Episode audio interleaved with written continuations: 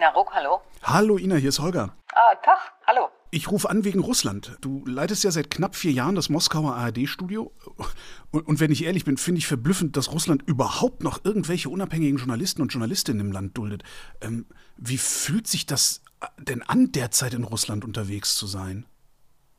Ehrlich gesagt nicht mehr so richtig gut. Also da sind schon ein paar Sachen passiert in der letzten Zeit, die das echt so ein bisschen ähm, ja, also wir, wir wachen hier jeden Morgen mit einem schlechten Gefühl auf. Ne? Es gibt diese neuen Mediengesetze, die alles Mögliche verbieten und alles Mögliche zur, zur Straftat machen. Ja. Und dann ist ja gerade einer von uns, ein amerikanischer Journalist hier, verhaftet worden und der Spionage angeklagt worden. Da ist man schon echt ein Schlagruhiger.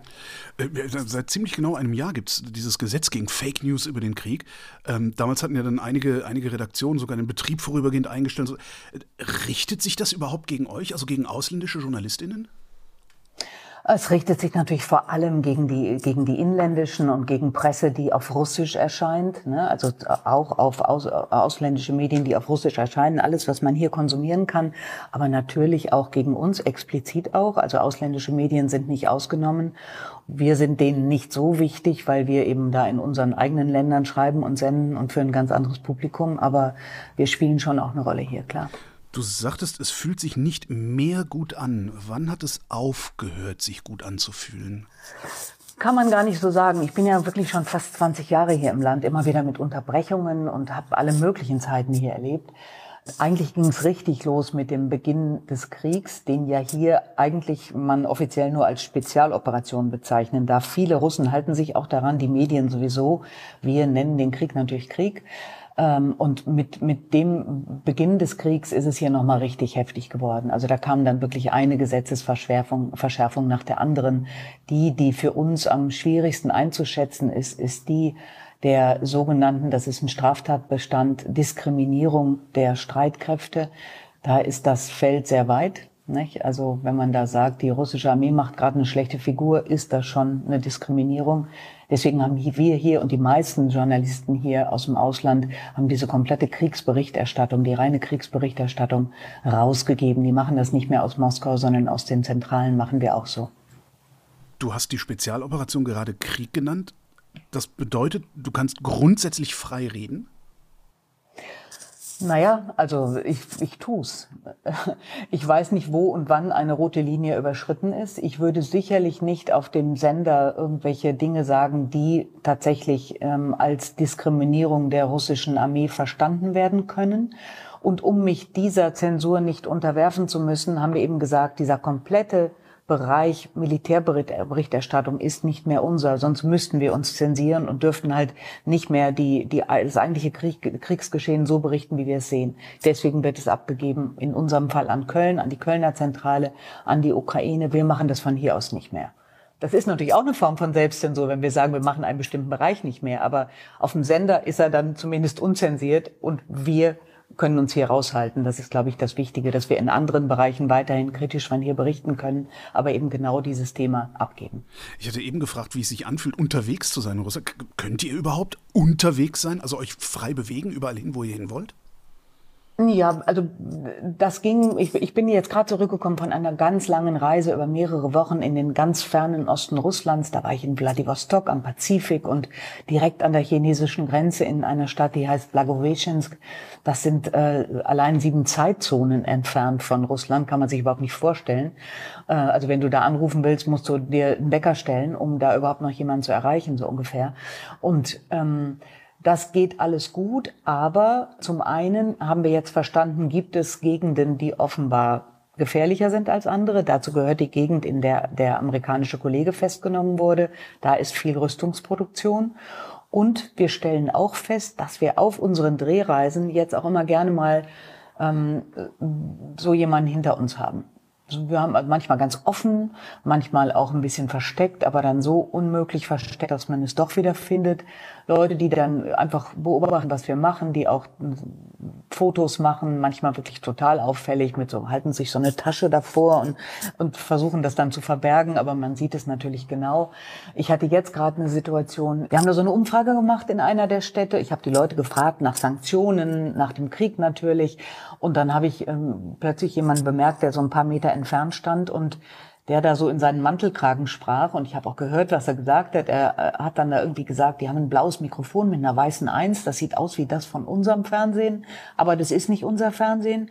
Die hat auch einen Akzent und die fragt da irgendwas nach Sanktionen.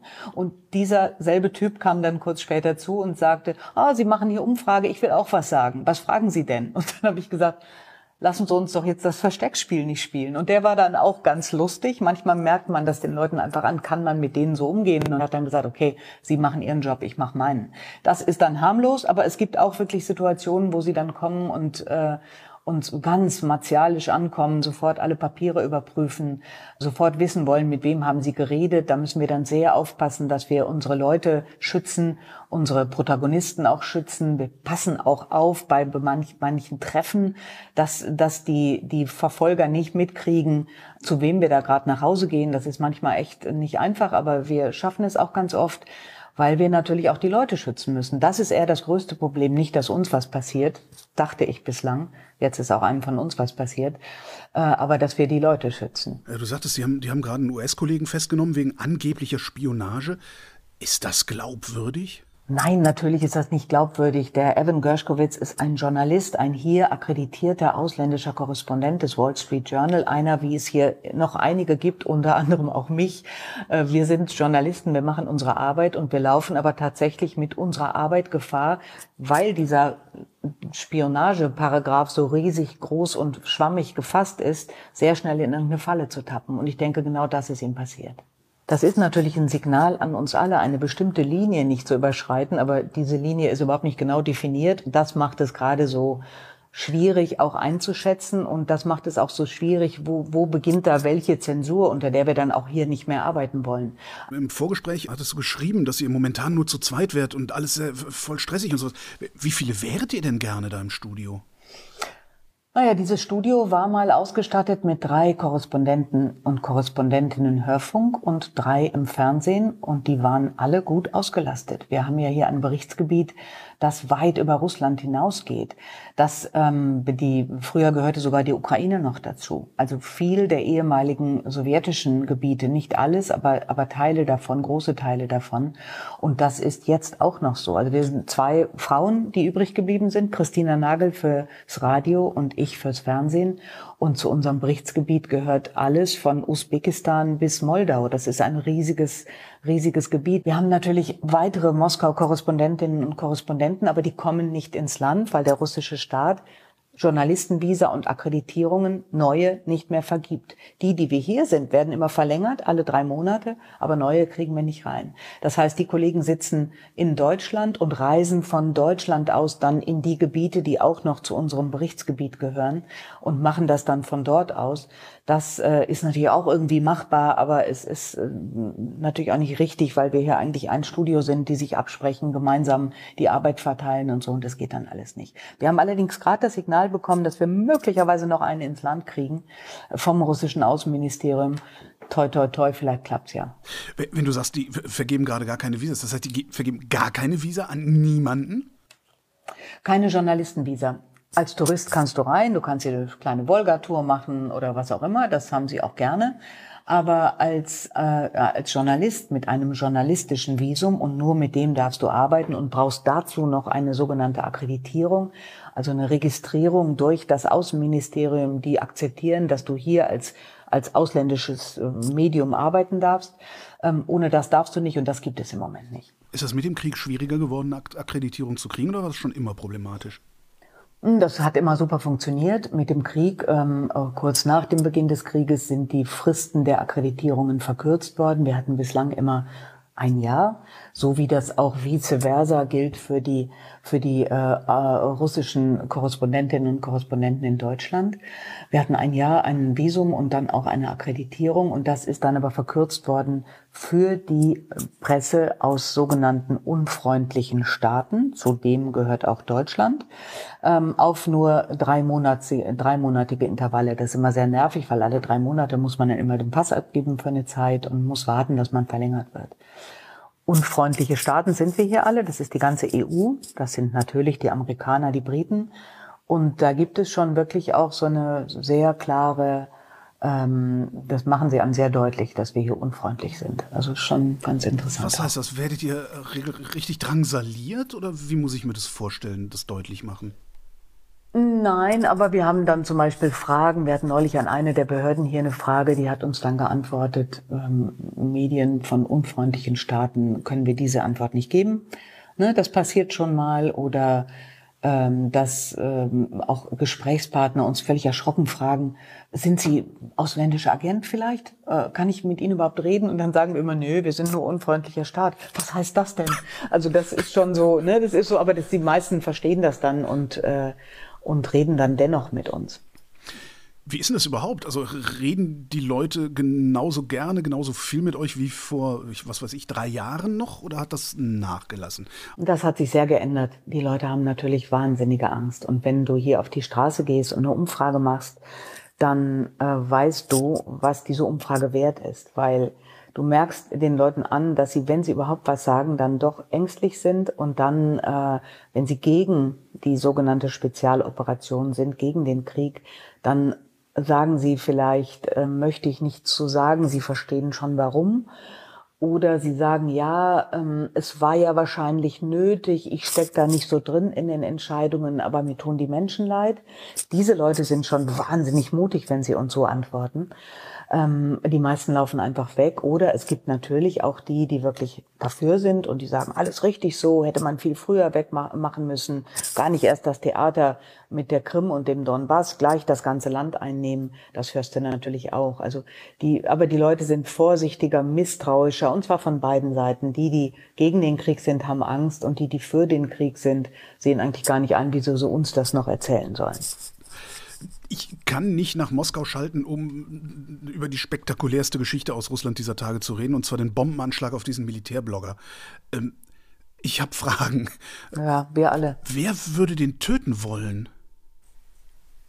Total schwer zu sagen es gibt wahnsinnig viele Spekulationen. Es geht los mit Opposition, mit Ukraine, mit Konkurrenz innerhalb der äh, einzelnen militärischen Gruppen bis hin zu persönlichen Feinden. Total schwer zu sagen. Aber dieser Fall ist unheimlich undurchsichtig, wirft auch uns ganz viele Fragen auf und äh, wir sind uns hier alle absolut sicher, dass wir, dass wir da noch äh, nichts verstanden haben von dem, was da wirklich passiert. Eine, eine Frage ist äh, weitgehend beantwortet. Russland hat extrem schnell eine Täterin aus dem Hut gezogen.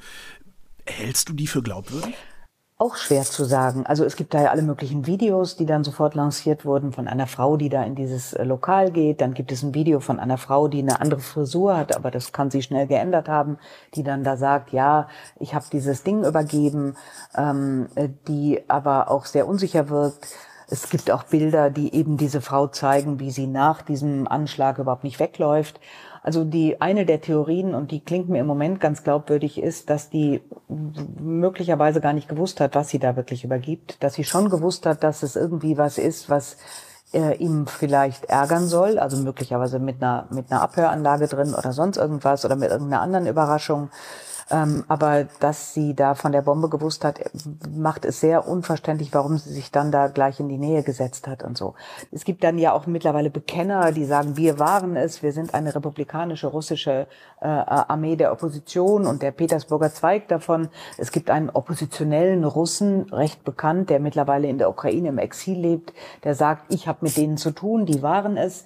Ähm, auch das ist denkbar natürlich. Man ist auch denkbar, dass die diese Frau benutzt haben, aber das Ganze ist völlig undurchsichtig, sehr seltsam. Dann hängt auch noch Prigozhin, der Name, da immer mit drin, weil ihm dieses Café gehörte, weil der Blogger ihm nahe stand. Ähm, also eine ne wirklich sehr, sehr, sehr seltsame Situation. Da muss man, glaube ich, abwarten, bevor man die wirklich in irgendeiner Form beurteilen kann. Abhöreinrichtung war ein schönes Stichwort. Denkst du, die Russen, also sind die derart gründlich, dass sie sich diese Sendung hier anhören, um zu gucken, ob sie dir ans Zeug flicken können? Äh, das weiß ich nicht, aber sie machen ein sehr genaues Monitoring dessen, was wir machen. Das äh, merken wir, das lassen sie uns auch wissen. Ob sie wirklich alles hören, sehen, lesen, ist nicht so ganz klar, aber äh, sie kriegen schon sehr viel mit. Und dann gibt es auch natürlich, es gibt hier so eine, so eine Agentur, die übersetzt ausländische Medien ins Russische und zeigt das dann auch und äh, gibt es eine ganze Website für.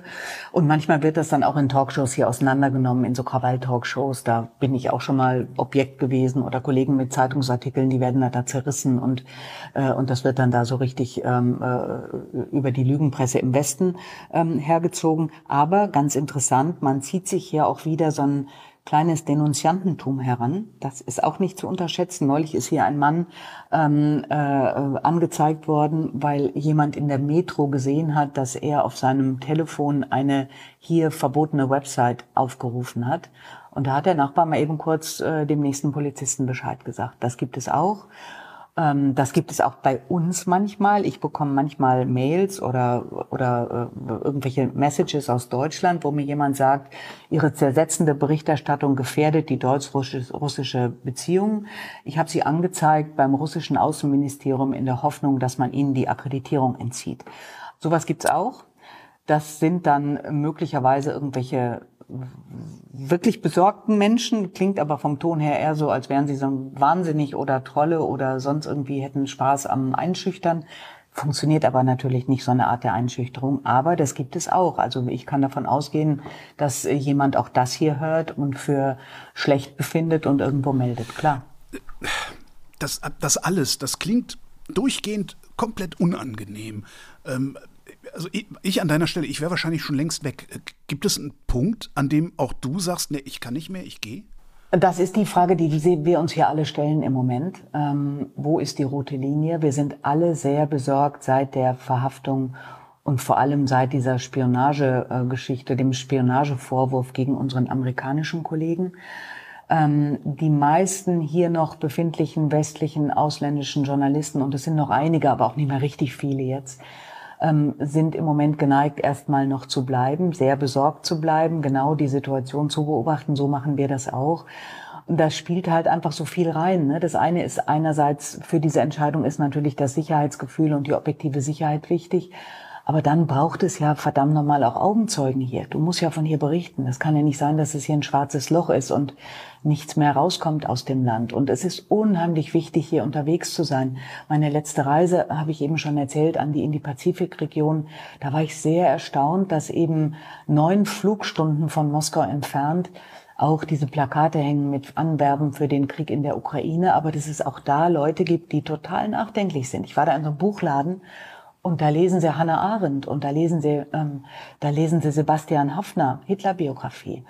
Und sagen, äh, wenn man dann fragt, warum wird das hier bei euch so gut verkauft, dann sagen sie, ja, kann ich Ihnen natürlich jetzt nicht sagen. Und man weiß Bescheid. Und das, dazu musst du im Land sein, um zu verstehen, wie der Riesenladen hier tickt, dass es sehr viele Befürworter des Kriegs gibt, aber dass es eben auch die anderen Stimmen gibt.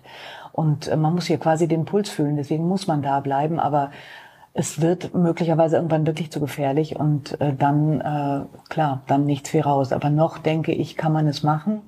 Immer, ähm, immer auf einem gepackten Koffer sitzend quasi, dass ähm, man auch gefasst sein muss, hier möglichst schnell, möglicherweise irgendwann mal raus zu müssen. Ina Ruck, vielen Dank. Ja. Und das war Holger ruft an für diese Woche. Nächste Woche reden wir wieder über Medien. Bis dahin gibt es über Medien zu lesen auf übermedien.de.